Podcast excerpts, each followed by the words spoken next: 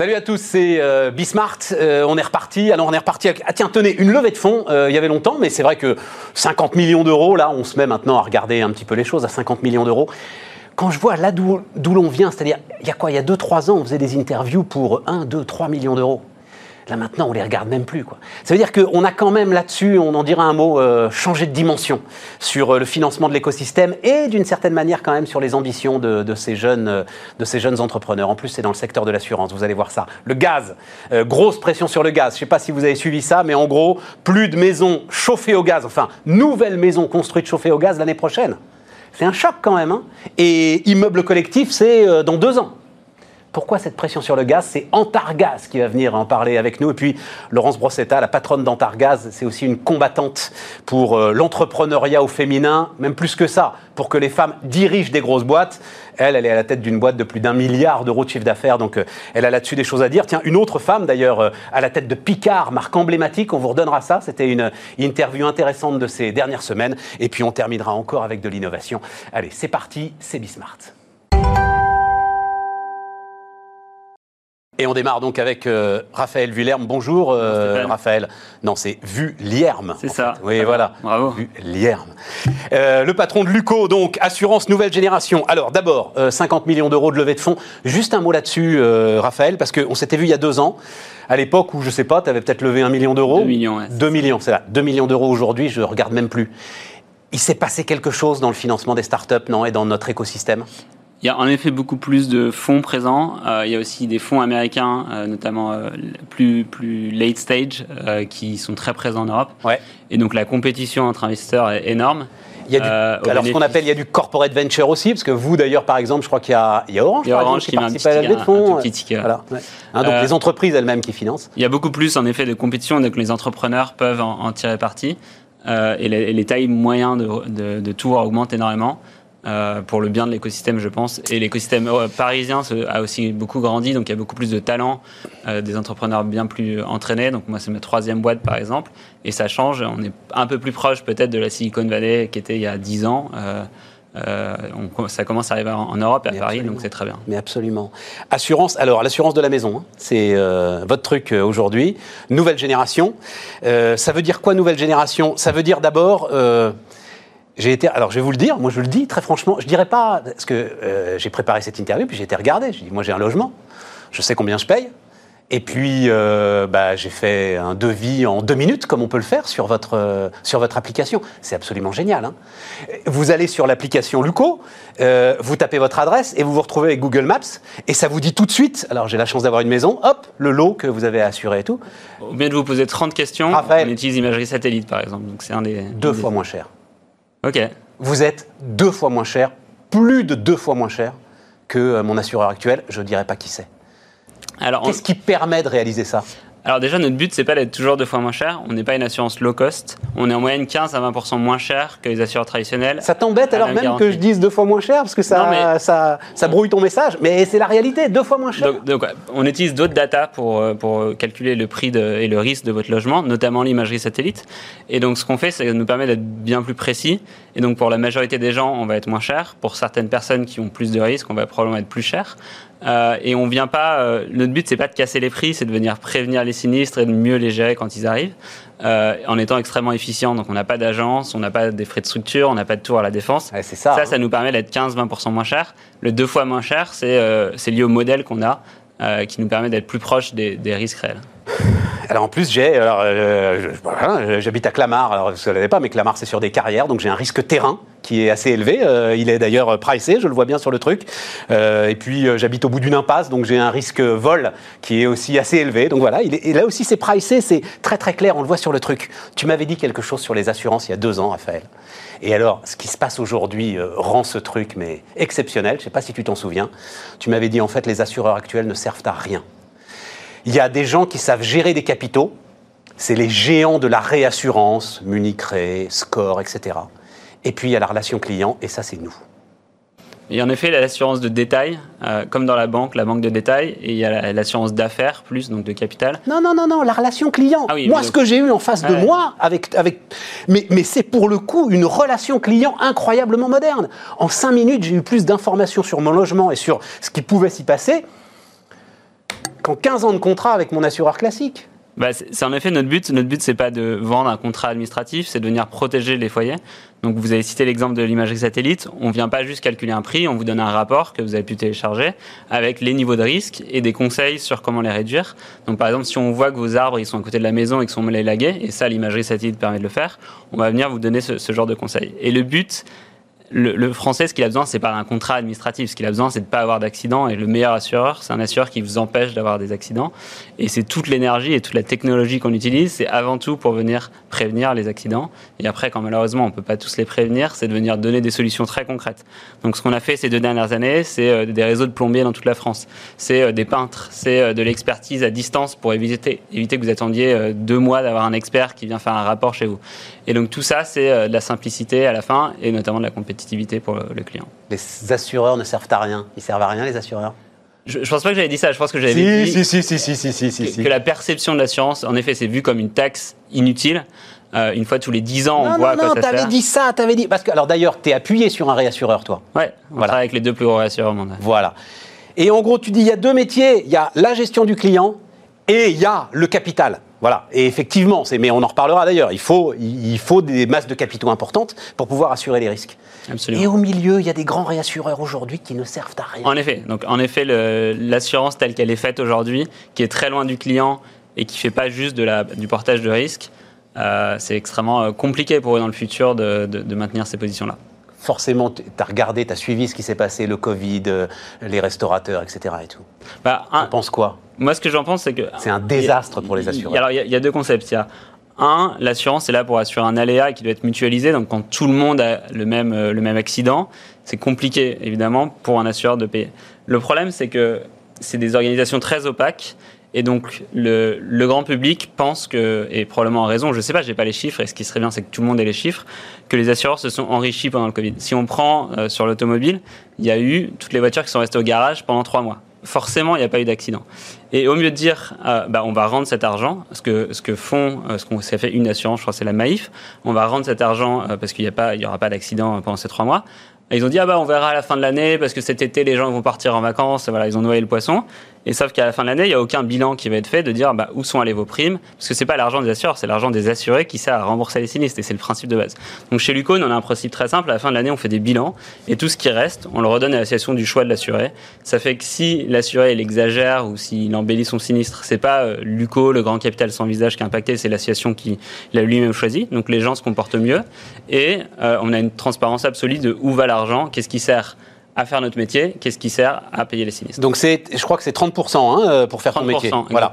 30% des primes en frais de fonctionnement.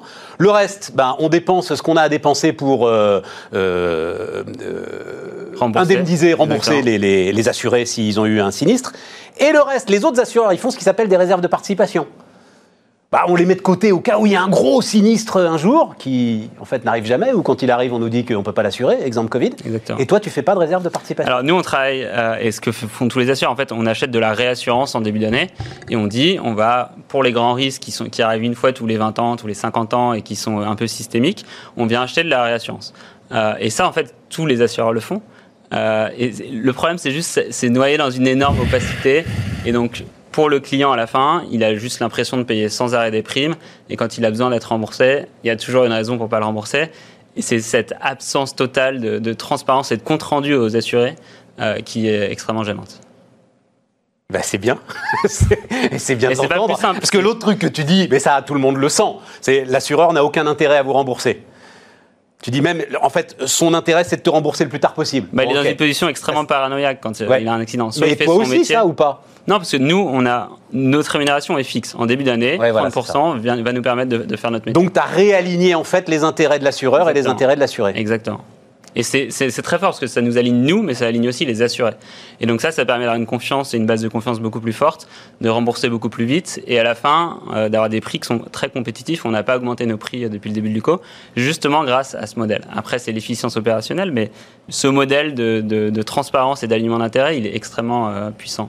Donc tu es sur l'immobilier. Alors là, euh, tu l'as raconté d'un mot, mais euh, euh, c'est un dispositif qui s'appelle Doctor House hein, que, que, tu lances, qui va te permettre en fait, qui va nous permettre de faire un diagnostic de nos logements. Et donc ces, ces 50 millions d'euros vont te permettre de moderniser encore plus ça en termes d'IoT, d'objets connectés, etc. Et tout. Mais est-ce que tu penses qu'un jour tout ce que tu viens de dire là, cette réflexion que tu as, cette efficacité que vous développez, bah, ça peut aller sur d'autres domaines de l'assurance, autre chose que le logement? Alors ça doit et ça va aller sur d'autres domaines de l'assurance. Après, nous, on a une conviction très forte que le, le monde va se structurer en écosystème. Donc demain, on va acheter du transport, on va pas acheter sa voiture et son assurance, on va acheter euh, des soins, des parcours de soins avec de l'assurance et des parcours de soins, euh, et on va acheter euh, du soin, du logement, ce que nous on appelle le home care. Et donc, soit on essaye de dire on est un assureur généraliste et on va essayer de tout faire, mais tout mal faire, Soit on dit, on prend une verticale très précise qui est le foyer, on va récupérer les meilleures données du foyer, l'imagerie satellite, euh, les bases publiques pour savoir où est-ce qu'il y a des carrières et des, maisons qui peuvent tomber, la consommation d'eau, la consommation électrique, énormément de données. Et on va aider le particulier à comprendre ces données, à comprendre les risques qu'il a, aussi son impact environnemental et lui vendre tous les services associés. Et donc ce qu'on construit chez Luco, c'est un géant des services du foyer. On construit la, la service, le, la couche de service du foyer durable de demain et ça passe par pas faire que de l'assurance. Donc c'est pour ça qu'on a lancé Dr House. On va lancer beaucoup d'initiatives autour du foyer.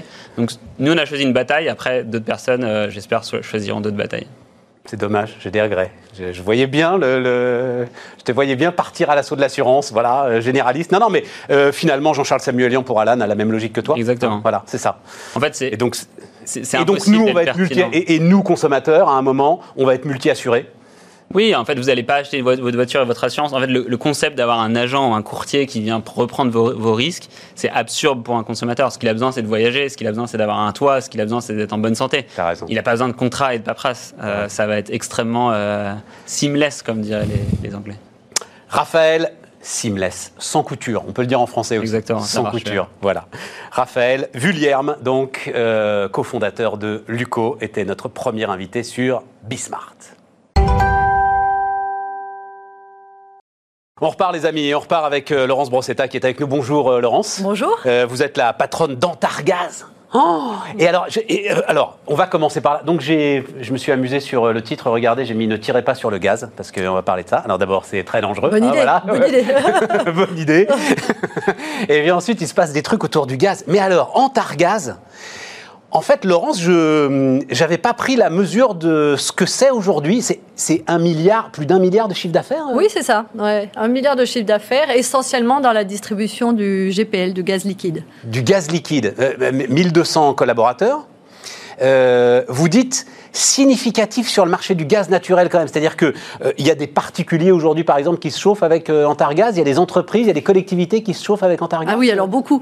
Alors, euh, alors avec du GPL, qui est du gaz butane propane, on a beaucoup de particuliers et, de, et d'entreprises et de collectivités, 300 000 clients qui, qui, utilisent notre, notre gaz en réservoir, et puis des clients qui utilisent notre gaz en bouteille, qui, qui est distribué dans 16 000 points de vente en France les, stations-service, les, centres commerciaux, etc.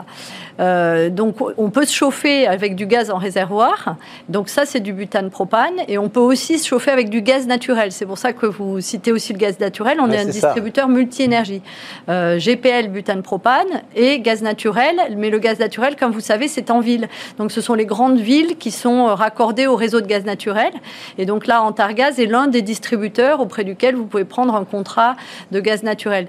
Mais dans les 27 000 communes qui ne sont pas raccordées au gaz naturel, euh, si vous voulez vous chauffer au gaz, vous appelez Antargaz. C'est ça. Voilà, c'est ça. Et on vient vous le livrer euh, dans votre réservoir pour alimenter votre chaudière. Et, tout votre travail, enfin, on, va aller sur le, parce qu'il y a de la logistique, il y a tout ça, et puis il y a le, les sujets du moment autour de la pression qui est encore un jeu de mots, la pression qui est mise sur le gaz. Mais tout votre boulot aussi, c'est de la recherche-développement justement sur les conteneurs, sur les bouteilles, sur euh, la façon de rendre ça plus pratique, plus sécurité, plus sécurisé. Alors sur euh, sur les. tout est fait là-dessus. Euh, il y a beaucoup de choses qui ont été faites, mais euh, alors si vous citez le cas des bouteilles, il y a quelques années, il y a eu des, de l'innovation dans les bouteilles. C'est plus les vieilles bonbonnes, ce sont des bouteilles de gaz en tête, modernes. Des images. Et donc notamment. Comment ça Mais il y en a encore des bonbonnes, on les voit encore. Oui, oui, bien sûr, bien sûr. on a on a des, des bonbonnes qui qui sont tout à fait traditionnelles, comme comme il y a 20 ans, 30 ans. Bah, on voit la supérette mettent au milieu du bourg ou enfin un peu à l'écart. Et puis alors les bonbonnes, elles sont entreposées elles-mêmes encore un peu. Et en fait, ça reste un moyen très pratique. Hein, de...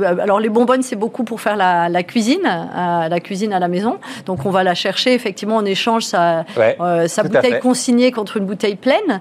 Et, euh, et, dans, les, dans ces bouteilles, on a différents modèles. Et puisque vous parlez d'innovation, donc nous, on a été les premiers à innover dans les bouteilles plus légères. Donc qui, qui étaient en, au lieu d'être en acier, euh, qui, qui soit dans un matériau du coup qui paye beaucoup beaucoup moins lourd. Ah, je sais pas encore soulever celle-là parce que c'est vrai que ça. Elles sont plus jolies. Hein, Chez nous, elles sont rouges. Donc c'est nos bouteilles Calypso.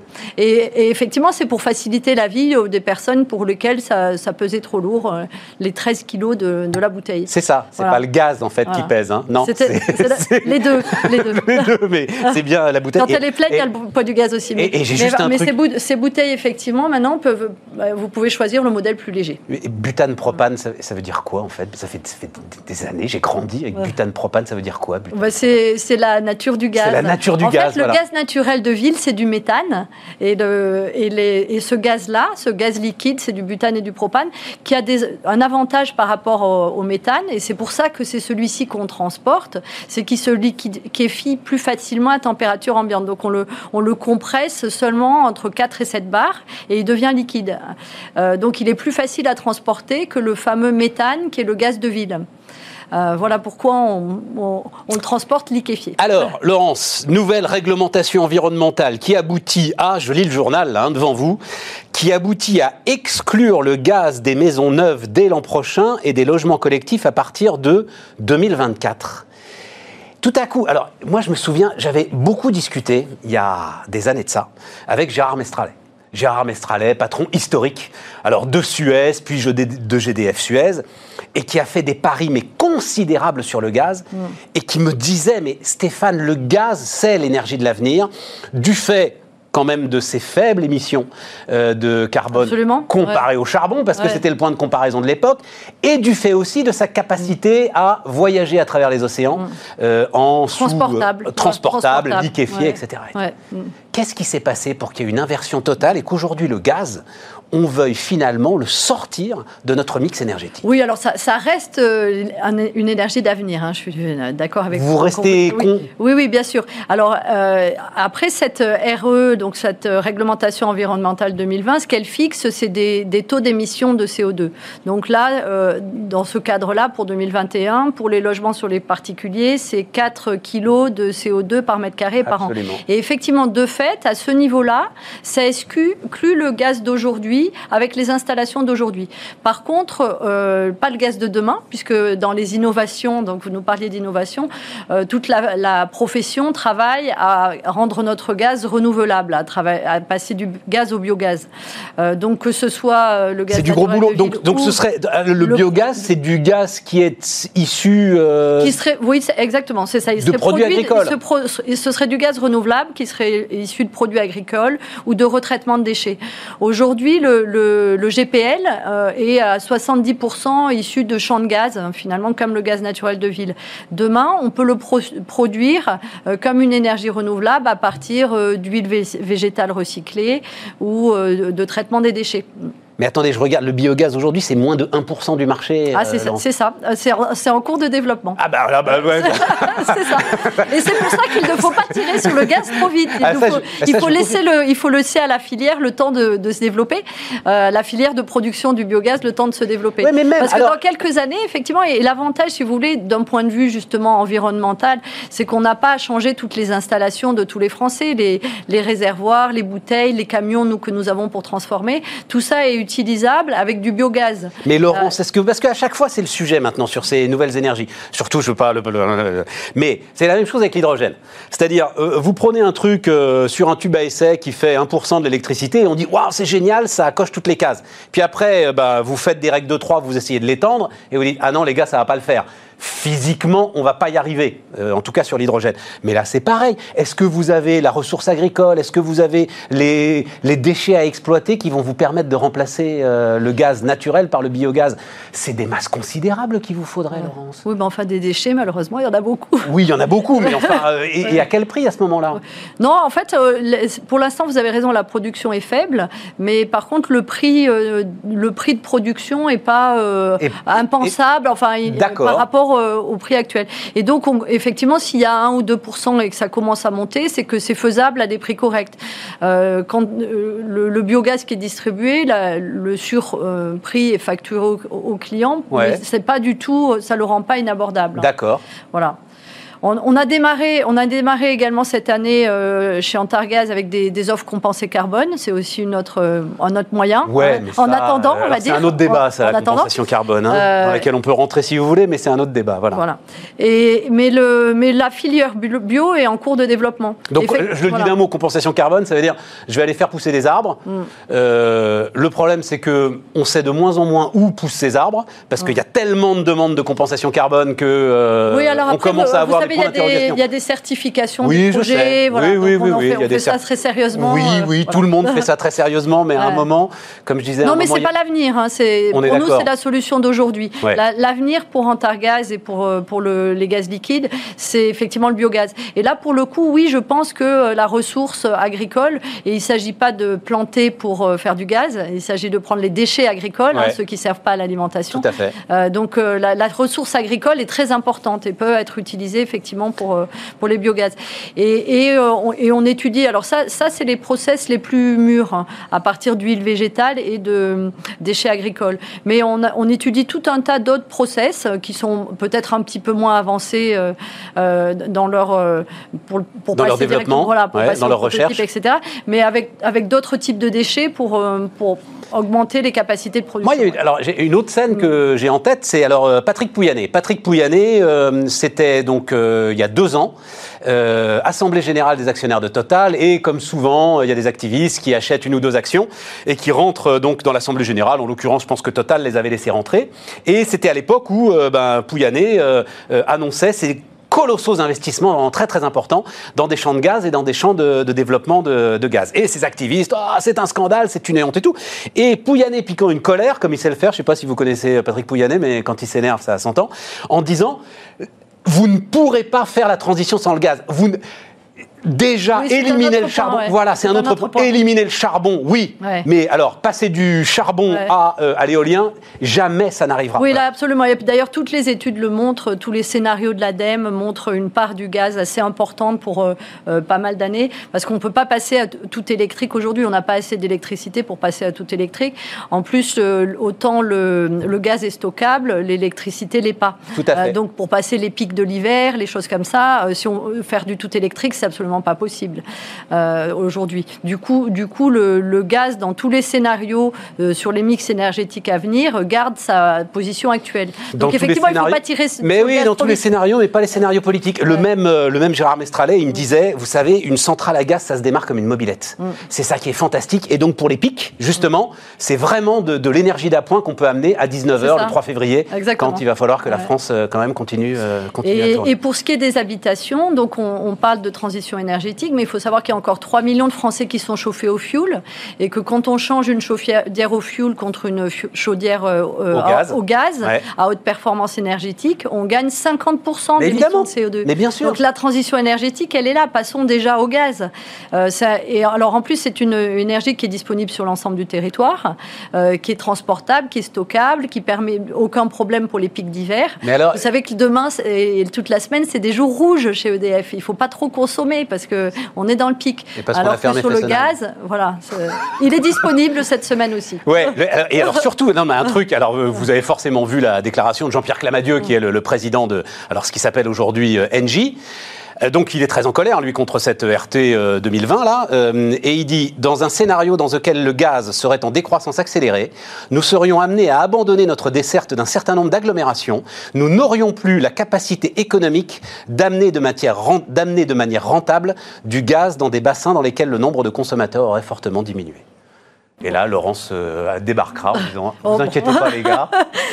oui, s'ils si, ne servent plus en gaz naturel, on amènera de, mais du propane en camion, mais bon, il, va trop pas loin, souhaitable. Il, va trop loin, là il, hurle au loup ou il est dans son rôle? Enfin.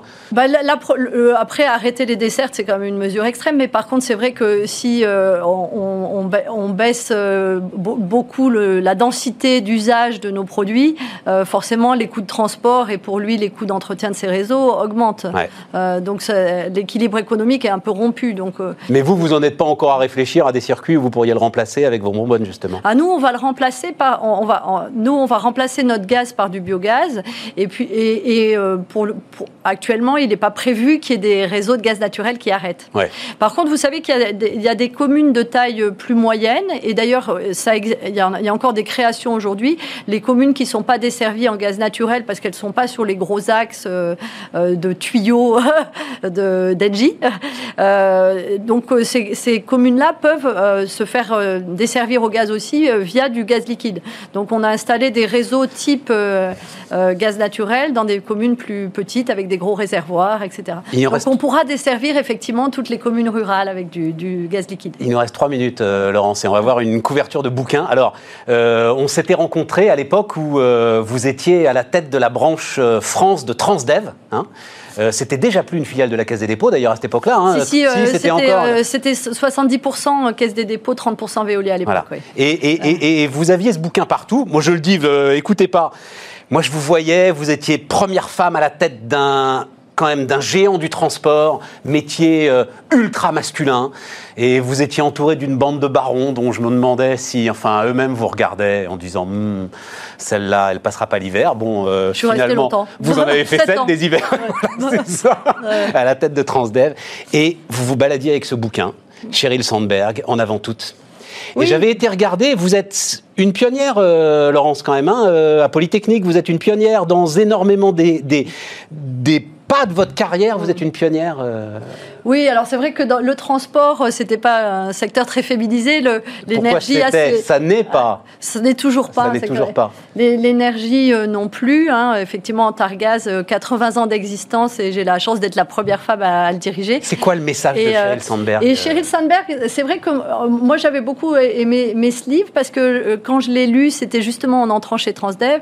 Tout le début de ma carrière, j'avais pas remarqué qu'il y avait un, un sujet euh, à être une femme dans une entreprise. En fait, j'avais été dans des groupes très bienveillants avec les femmes et je ne l'avais pas remarqué. Et quand même, quand vous rentrez à Polytechnique, vous êtes trois ou quatre à Polytechnique. Oui, c'est vrai, mais enfin, on est étudiant, c'est la fête. ça, Il n'y a pas de discrimination à l'école polytechnique. C'est ça, vous êtes dans la marine. Dans la marine aussi, oui, dans la marine.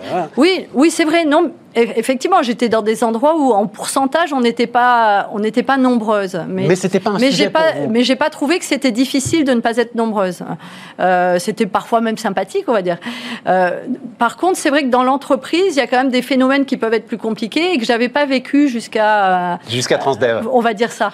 et, et, en lisant ce livre, tout à coup, ça m'a éclairé. Dit ah oui, en fait, c'est vrai qu'il se passe ces choses-là.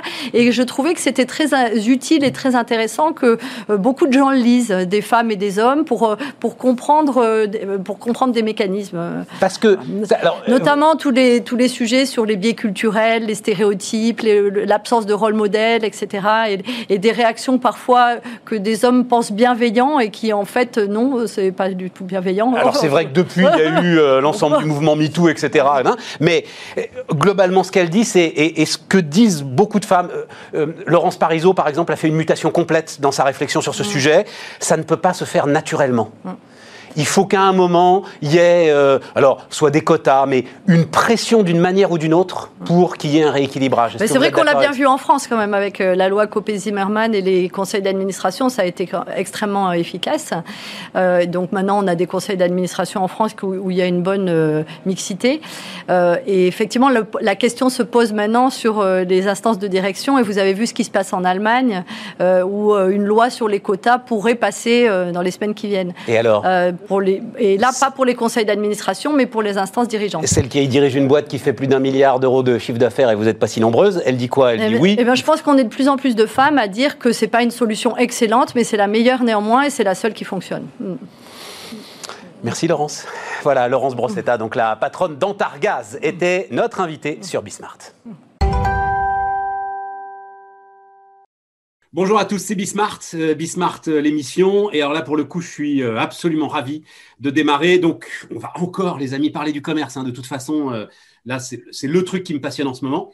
Mais là, pour le coup, on va pouvoir discuter. Alors, un, d'abord, de, je crois que c'est la marque préférée des Français, mais Cathy Collard va me, va me confirmer ça. Et surtout d'un magasin qui ne ferme pas. Bon, alors évidemment, on va pas tricher, hein, euh, Madame Collard-Gégère. Il est, euh, c'est, évidemment virtuel derrière. C'est un fond. Moi aussi d'ailleurs, hein, je suis derrière un fond virtuel. voilà. On le voit d'ailleurs, ça pixelise. Bon, euh, donc on, on, va pas tricher, mais c'est un, c'est un super fond que vous avez là. on discutera tout à l'heure. On discutera d'ailleurs tout à l'heure avec Thibault Langsat sur alors les magasins qui ferment. Vous, vous ne fermez pas et, et allons-y. D'ailleurs, quel est l'impact de ce qui se passe en ce moment sur votre business euh, Donc, alors je ne sais pas si je l'ai dit, hein, Cathy Collard-Gégère, qui est la, la, nouvelle patronne de Picard. L'impact de ce qui se passe en ce moment sur votre business? Bah, Il est multiple, l'impact, parce qu'effectivement, il y a un, vrai engouement d'une part euh, des Français sur les surgelés, parce que ce sont, ils ont redécouvert finalement les bénéfices des produits. Ce sont des produits euh, pratiques qu'on peut stocker, qui sont portionnables, qui permettent aussi de cuisiner de manière facile. Hein. Les légumes sont déjà euh, finalement euh, épluchés euh, pour la cuisine. Donc, vous voyez, le, marché, en fait, les Français ont dépensé à peu près plus d'un milliard d'euros ces derniers temps sur le marché des surgelés. Et pour nous, Picard, ça s'est traduit forcément par là aussi une croissance de chiffre d'affaires. Et concrètement, ce sont finalement nos clients fidèles qui ont été encore plus fidèles, qui ont découvert des nouvelles catégories de produits chez nous. Et puis en même temps, eh bien, on a séduit finalement euh, un, nouvel type de clientèle, des gens qui ne nous connaissaient pas et qui, à cette occasion, euh, sont venus nous, découvrir. Euh, ça veut dire que vous avez le sentiment qu'il y a des éléments durables qui peuvent s'installer dans les nouvelles habitudes de consommation qu'on est tous en train de prendre? Oui, moi j'ai le sentiment parce qu'effectivement, ce qu'on vit, alors d'une part, le fait de découvrir nos produits, on le voit durablement depuis le mois de mars, c'est quand même un chiffre d'affaires qui se tient euh, de la même manière. Comme je vous disais, on a gardé nos clients fidèles et ceux que l'on a euh, finalement séduits restent chez nous. Et puis, durablement, vous voyez, là aussi, on a assisté à une explosion des ventes en ligne finalement des produits surgelés. Quand même, ils sont passés sur le marché de 7% de part de marché à 10%. Trois points en l'espace de quelques mois. Mais où, où vous êtes, vous, un peu en retard? Non, je me trompe si je dis ça? En tout cas, il est vrai qu'à l'occasion, on va dire, de la première vague, en tout cas du confinement du mois de mars, nous n'avions pas de click and collect, nous n'avions pas de drive. Et euh, ce sont, c'est une réalité désormais chez Picard, puisqu'effectivement, on, les a mis en place. Et ça peut se mettre en route en quelques mois, ça? Alors, ça peut se mettre en route en quelques mois progressivement. Donc, ce n'est pas encore tous nos magasins, mais vous voyez, on a 30 magasins qui ont porté le premier pilote. On en aura à peu près plus de 150 sur, euh, sur Noël. Et en même temps, la livraison à domicile, on couvrait 25% du territoire au mois de mars. Et je peux vous annoncer que d'ici le 16 novembre, on couvrira 100% du territoire. De la livraison à domicile De la livraison à domicile. Donc là aussi, c'est les enseignements typiquement euh, euh, du premier confinement, là où, où, ça a été de vrais parcours de course plébiscités euh, par nos clients et où on n'a pas su faire. Et vous faites ça avec qui? Vous faites ça avec euh, les, grands acteurs là qu'on voit absolument partout euh, dans les rues maintenant ou vous avez monté une, euh, une filière propre? Alors, alors on va le faire. On va le faire de deux types parce que déjà on le faisait traditionnellement avec nos propres chauffeurs, nos propres camionnettes. Donc on a toujours ces livreurs qui couvrent 25% du territoire dont je vous parlais. C'est en propre que nous faisions effectivement cette livraison à domicile. Et là, euh, nous sommes en train de conclure, donc je ne peux pas encore l'annoncer parce qu'on est en train de contractualiser, mais avec effectivement euh, euh, une entreprise française qui a toute la technologie sécuritaire dans le domaine des surgelés, parce que les Français, en tout cas, leur première préoccupation, c'est est-ce que mes produits ah bah oui, à la bonne température. Ah bah oui, oui, ah bah ça. Je... bien surgelés. Ah oui, oui. Et donc, et donc, il est important pour nous de faire des tests, de trouver le bon acteur qui nous assure, un, une relation euh, quand même euh, extraordinaire et de confiance pour euh, venir frapper, parce que là aussi, on ne va pas mettre les surgelés dans la boîte aux lettres, hein, on va les livrer directement. mais oui, bien sûr, faut, mais je n'avais pas pensé à ça, il faut les mettre dans le congélateur. Eh bien oui, il faut le mettre dans le congélateur tout de suite. donc, euh, donc, il fallait là aussi trouver un partenaire qui finalement euh, voilà, puisse frapper à votre porte et que vous accueillez euh, sans problème. attendez, parce que si vous tirez le fil, ça veut dire comme Walmart. Là, vous vous souvenez, on avait, on avait vu les serrures connectées de Walmart. Absolument, absolument. Alors, on n'en est pas là. Mais ça peut être une prochaine étape, effectivement, d'aller mettre jusque dans le congélateur. Des... Vous, enfin, vous n'avez pas le temps, vous, mais pour moi, c'est le move le plus important de ces derniers jours. Nestlé a quand même racheté un milliard. Nestlé, hein Nestlé. Un milliard, une boîte de livraison de repas, un spécialiste de livraison de repas aux États-Unis. Absolument. Donc là, on est sur un truc. Enfin, ça, va transformer le commerce? Je pense parce que je pense qu'en tout cas, euh, seul, on peut plus euh, adresser en tout cas euh, tous les parcours de course et être sur ce que ce sur quoi sont, les consommateurs nous plébiscitent. Donc, il faut s'ouvrir à son écosystème, il faut construire des partenariats, il faut accepter d'être fort sur un cœur de métier et de pouvoir aller chercher des gens plus experts sur effectivement tout notre écosystème. Et c'est véritablement vers quoi on s'engage, en tout cas chez Picard. Il n'y a pas un Amazon du surgelé là? Alors, pas ma connaissance, mais euh, on n'est pas à l'abri finalement d'un disrupteur qui arriverait sur le marché. je pense qu'en termes de commerce, il faut rester humble euh, parce, que, parce que le monde bouge et bouge très très vite. Mais pour le coup, c'est pour ça qu'il est important pour nous euh, que notre marque devienne incontournable, c'est-à-dire de par une exigence du quotidien dans la fabrication de nos produits, parce que nos recettes sont quand même fabriquées en interne. Euh, par des chefs cuisiniers, par notre personnel. Hein, comme euh, je pouvais le raconter, j'ai une cuisine au-dessus de mon bureau où effectivement. Euh, non, je ne savais pas ça. Au-dessus de mon bureau? Au-dessus de mon bureau où on fait mijoter, on déguste, on se contredit. et tous les lundis, vous voyez, on, déguste les produits Picard effectivement en avant-première. Donc, donc c'est un savoir-faire inimitable, interne et important. Et il faut que notre marque devienne euh, finalement incontournable dans la cuisine de tous les Français pour effectivement euh, Alors, se non, mais c'est quoi, euh, Cathy, la, magie Picard? Parce que moi, je me souviens d'un spécialiste du commerce avec qui je discutais qui m'avait dit, c'est la fameuse phrase, hein, les trois règles du commerce, l'emplacement, l'emplacement, l'emplacement. Il me dit, sauf pour Picard. Picard peut se mettre n'importe où. Et en plus, c'est un cercle vertueux parce que ça veut dire que les loyers sont moins chers et que vous pouvez récupérer ça et, rendre un peu de cette marge aux clients. Qu'est-ce qui fait cette... D'abord, vous me le confirmez, Picard peut se mettre n'importe où? Oui, parce que globalement aujourd'hui, enfin en tout cas, on ferme pas de magasins. Tous nos magasins sont profitables. Donc il est vrai que. C'est ça. Et si vous n'êtes pas dans la rue principale, les gens vont aller vous chercher. On va faire le détour pour aller chez Picard. Oui, oui. Et, c'est très drôle, c'est que je discutais avec un prestataire la semaine dernière qui déménageait et il me dit en fait, le conseiller immobilier me disait pour ma femme, il disait, et il y a même un Picard à proximité. il me dit, oh vous êtes arrivé dans l'argumentaire de vente de l'immobilier, et je vous promets que c'est vrai. et, euh, voilà l'anecdote, je me permets de la réutiliser parce que parce qu'elle était extraordinaire. elle est géniale. Mais c'est quoi le, Parce que je regardais, euh, euh, donc vous dites vos recettes, ok, vous dites des surfaces de vente qui sont réduites. c'est quoi pour vous l'élément principal de cette magie? Mais euh, c'est ce que je vous disais, le savoir-faire. Alors, ça commence par la, la qualité d'abord, c'est la recette. Oui, ouais, ouais. c'est la sélection rigoureuse des produits. C'est vraiment des recettes faites en interne, mais véritablement par les chefs cuisiniers. Ça challenge. Et je peux vous dire, aucune concession euh, sur l'exigence. Par exemple, vous verrez, je vous livre là aussi un petit scoop. Vous verrez la bûche de fin d'année qui va paraître à la télé. Elle a des petits sapins verts. Alors, pour le coup, vous allez me dire, euh, vous êtes gentil, c'est pas un scoop, le sapin vert.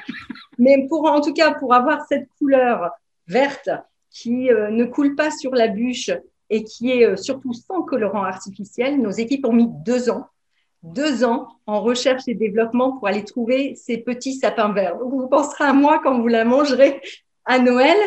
Mais voilà, c'est cette exigence-là qu'elles ont. C'est 60 000 tests aussi. Vous voyez, nos produits en termes de qualité, c'est 60 000 tests qui sont faits chaque année. Mais alors, Cathy, je vais être obligé de vous dire, deux ans de recherche et développement pour se retrouver avec un sapin vert, non, mais est-ce que le jeu. en vaut la... Oui, le jeu en vaut la chandelle. Vous. Bien sûr, parce que c'est ce qui fait que nos recettes voilà, sont, sont, régulières dans la qualité, que nos produits ne sont pas que bons, ils sont excellents. Et vous le disiez euh, tout à l'heure, Stéphane, c'est la marque alimentaire préférée des Français.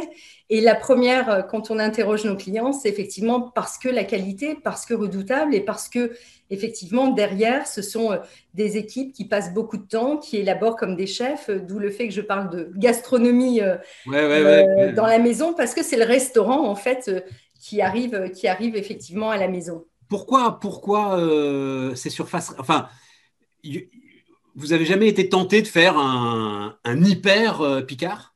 Enfin, vous débarquez, vous, hein, donc euh, on va voir si c'est dans le oui. Et, je viens du monde des hyper, hein, pour le coup, donc, euh, donc je pourrais être tentée. Effectivement, dans mon background, c'est plutôt. Euh, mais Enfin, aujourd'hui, en fait, ce qui est intéressant, on fait à peu près en moyenne 250 mètres carrés.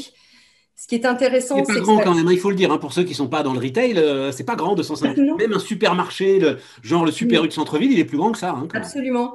Mais ça nous permet quand même d'avoir euh, un choix sur tous les moments de consommation euh, de la journée, puisqu'on va du petit déjeuner finalement à l'apéro du soir, au dessert. Donc, et surtout sur un parcours efficace de six minutes. Vous voyez, en moyenne, les clients passent six minutes dans nos magasins. Et ça, c'est important quand le gain de temps, l'immédiateté sont quand même euh, euh, voilà, des, des, des choses que l'on recherche tous au quotidien. Donc, il ne faut pas perdre l'efficacité de ce parcours.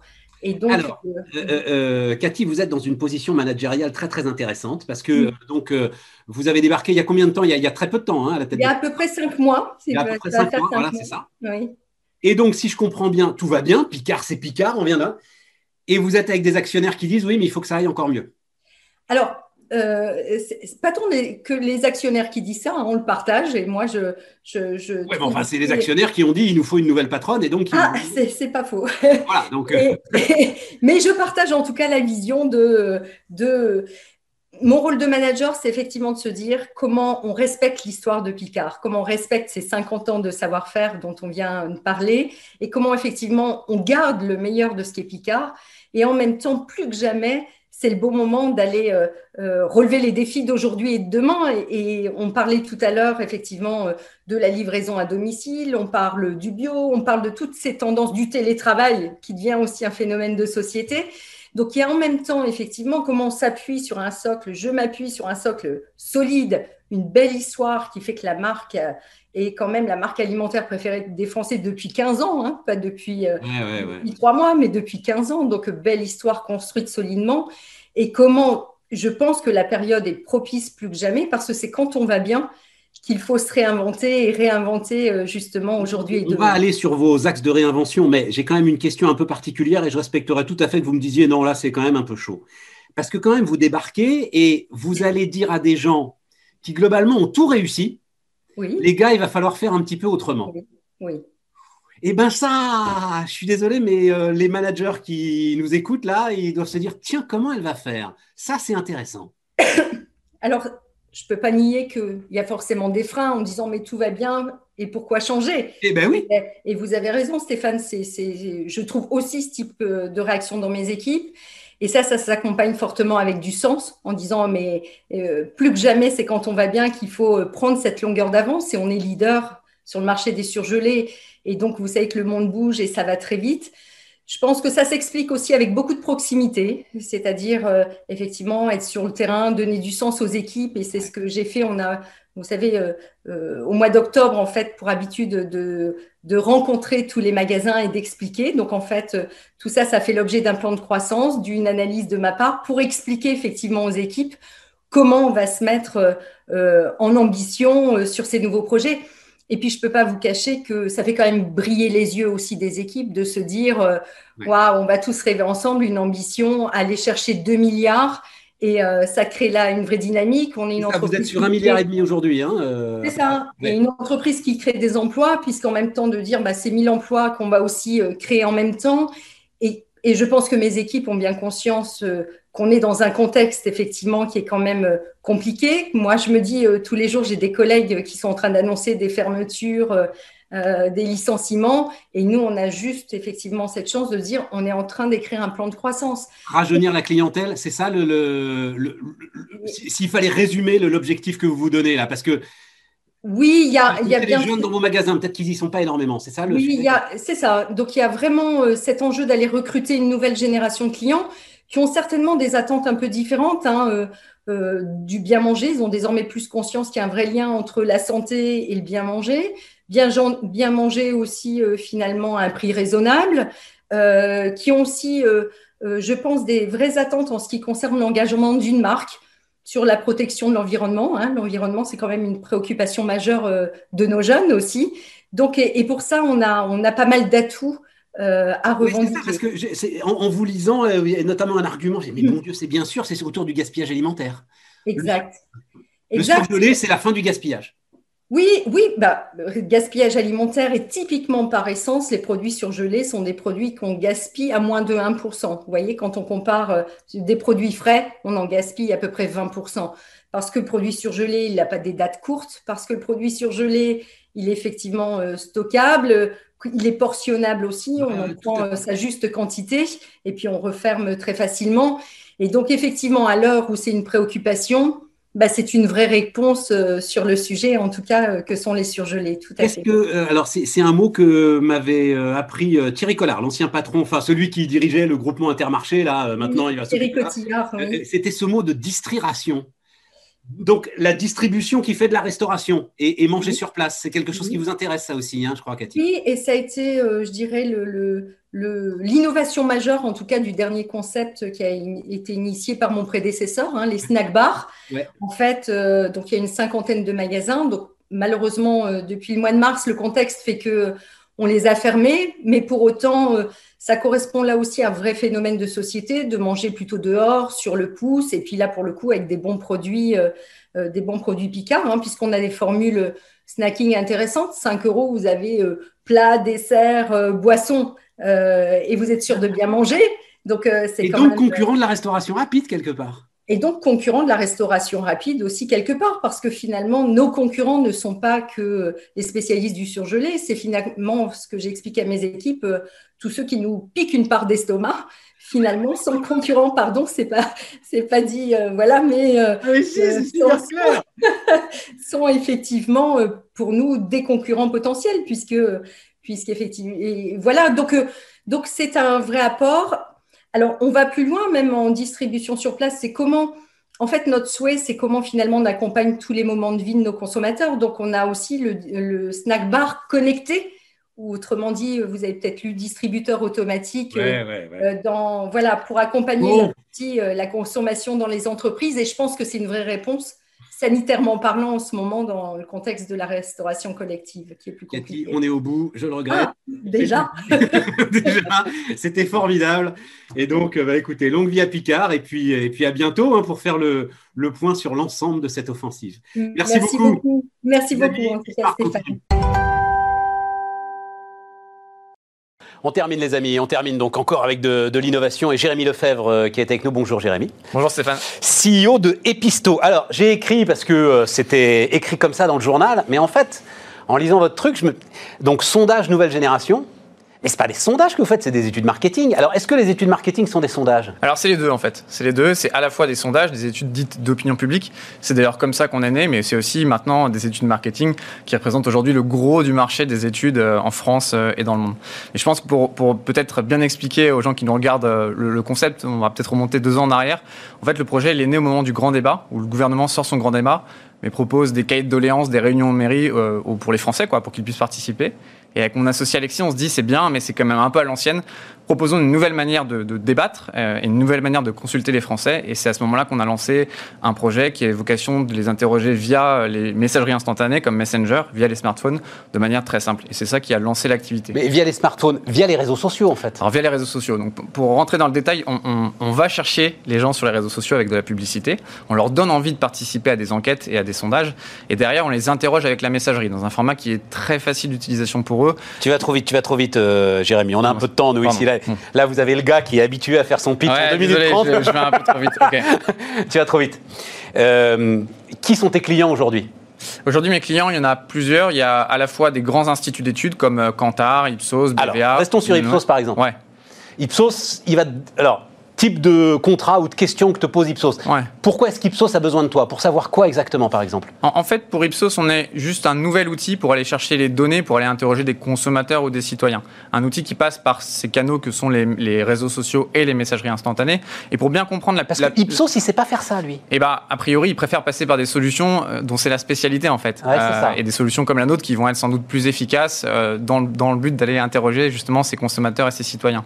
Pour bien comprendre peut-être ce, ce sujet des réseaux sociaux euh, pour les études. Aujourd'hui, rien que Facebook, c'est 38 millions d'utilisateurs actifs en France, donc quasiment 60% de la population. Et les gens passent en moyenne deux heures par jour sur, sur ces réseaux sociaux. 38 millions d'utilisateurs actifs, mais une fois par mois non, non, non, justement, en moyenne, deux heures par jour. Ce que ça veut dire, c'est que les gens passent. Il y a 38 millions de personnes qui passent deux heures par jour en moyenne en, France, sur Facebook. Oui, c'est ça les statistiques. Et donc quand on sait ça, on se dit, bah, c'est un, super moyen pour aller en fait euh, interagir avec eux, leur poser des questions, que ce soit des questions euh, sur des consultations, on va dire citoyennes, ou des questions sur des sujets plus marketing. En fait, on leur donne un moyen de donner leur avis sur des sujets qui vont euh, être importants pour eux. Et donc, alors, ici, ils sont sur Facebook, c'est pas pour répondre à tes questions. donc, comment est-ce que tu les convaincs de répondre à tes questions? En fait, en fait c'est très simple. On leur donne simplement envie euh, de participer, de donner leur avis sur des sujets qui les intéressent et sur lesquels ils vont avoir un impact. Et tu leur donnes envie parce que tu les connais grâce au marketing et grâce aux produits qu'ils consomment. Je les connais parce que euh, je vais, euh, grâce aux réseaux sociaux, avoir la capacité d'interagir avec eux, notamment via la publicité en ligne, en fait. Et à ce moment-là, je leur donne envie simplement d'aller me donner leur avis sur des sujets qui vont potentiellement les intéresser. Je prends des cas, on a fait des études très locales dans lesquelles on donne la possibilité à des citoyens de donner leur avis sur leur ville, sur les projets qui leur paraissent les plus importants. Euh, des cas dans lesquels on va leur- les interroger sur les transports qu'ils utilisent au quotidien, savoir ce qui va bien, ce qui va pas, ou des cas un petit peu Mais plus marketing. l'ensemble de ces données, savoir euh, où j'habite, savoir euh, si je prends le métro, le train ou la trottinette, c'est Facebook qui les a Ouais, ces données, c'est pas ça, toi. ça, c'est Facebook. Donc, donc ça, nous, on achète de la publicité qui va nous permettre d'aller euh, euh, en fait rentrer en contact avec les gens. Les gens, eux, décident de cliquer sur nos publicités, comme ils, cliqueraient sur une publicité pour un e-commerçant. Je comprends. Et à partir de ce moment-là, au lieu de les amener sur un site de e-commerce, nous, on les amène sur un de nos questionnaires, qui en plus va être vraiment euh, super en termes d'expérience, qui va être conversationnel, avec euh, une expérience vraiment très chiadée. Et à partir de ce moment-là, en fait, on commence à, collecter leur avis. Euh, tout ça est, très explicite pour eux. On prend leur consentement, bien évidemment. Et à ce moment-là, on commence à collecter leur avis. Et c'est ces données-là, qui sont des données déclaratives, euh, que l'on exploite ensuite et qu'on restitue à nos clients. Et ça peut se faire sur tous les thèmes, c'est-à-dire, est-ce que ce... Alors, tu, employé le terme chiadé. C'est- là où on sent que l'entrepreneur sort un peu de son speech, le terme chiadé, mais sans doute sympathique, un peu festif, etc. Ouais. Il y a un biais quand même, c'est-à-dire est-ce que ça peut être sur, euh, j'en sais rien moi, par exemple la loi sécurité en ce moment, est-ce qu'on peut aller sur des sujets euh, anxiogènes, euh, Ouais. importants, avec, cette, avec cette technique aujourd'hui? En, en fait, on peut le faire. C'est sans doute plus difficile d'interroger des gens sur ces sujets un peu anxiogènes que des, des sujets, on va dire, très sympathiques. Voilà, Mais en fait, parce que vous aimez les chiens, c'est plus simple. Il faut raisonner par rapport aux autres méthodologies de collecte de, de données dans le monde des études. Aujourd'hui, il y a des panels, il y a le téléphone, il y a le face-à-face. Et en fait, si on reprend un peu l'histoire des sondages, euh, depuis euh, 70 ans, en France, euh, ces méthodologies, euh, en gros, prennent des parts de marché les unes sur les autres. Nous, on est juste en train de développer une nouvelle méthodologie très puissante pour aller interroger tous les Français euh, grâce aux réseaux sociaux. Et en fait, en effet, c'est un bon point, il y a des sujets qui sont un petit peu plus difficiles à traiter que d'autres, mais on finit euh, généralement toujours par, y arriver. Ça veut dire que, euh, par exemple, Episto, cette, cette grande question aujourd'hui, Episto aurait détecté. Alors, tu sais, on parle souvent de signaux faibles euh, maintenant. Enfin, il y a des choses comme ça. Vous pouvez être, vous pouvez détecter des, des signaux faibles. Non, parce que vous agissez plutôt sur demande, c'est ça. Ouais, c'est ça. Alors, on- nous, on va. à- à- Si je prends les gilets jaunes, il aurait fallu que quelqu'un à un moment ait l'idée de demander à Episto est-ce que vraiment ça vous met en colère l'idée euh, de payer le carburant euh, 2 centimes plus cher et qu'est-ce que vous êtes prêt à faire quoi? Ouais, c'est ça. C'est ça. C'était intéressant justement le, le tout premier projet qui nous a fait connaître, donc on a appelé à l'époque Entendre la France. On a interviewé justement des gilets jaunes et à la différence du gouvernement, à cette époque-là, on demandait aux gens de se positionner par rapport au mouvement. Donc on était capable de dire euh, voilà voilà ce que les gilets jaunes pensent en moyenne, en tout cas ceux qu'on a interrogés, alors qu'il y avait assez peu de données justement via les sondeurs plus traditionnels. Euh, pour essayer de comprendre cette, penche- cette pensée des gilets jaunes. Donc en effet, alors c'est pas des signaux faibles dans le sens où on va pas aller analyser ce qui se passe sur les réseaux sociaux. C'est toujours du déclaratif et, et on est toujours en train d'interroger les gens et c'est très explicite entre, entre nous et les gens. Simplement, on est capable d'aller chercher justement ces populations un peu niches. On parle des gilets jaunes, mais ça peut être des populations locales, ça peut être des populations des gamers, des véganes, euh, certaines populations B2B. Toutes ces populations niches qui sont assez difficiles à interroger via les méthodologies plus traditionnelles de collecte. Et nous, justement, grâce aux réseaux sociaux, on arrive très bien à aller interagir avec ces gens-là et à aller collecter leur avis en fait. C'est super important, Jérémy. hein. Parce que euh, tout notre sujet démocratique aujourd'hui, en fait, il peut se résumer euh, dans le fait que les, ceux qui sont au pouvoir n'ont- ne savent plus finalement euh, ce que pensent les gens qui ont coupé tout contact avec euh, les liens classiques de communication. tu es capable d'aller chercher ces gens. Alors on pense évidemment euh, aux Hillbillies, au cœur des Appalaches, qui ont voté Trump alors que personne ne les attendait, etc.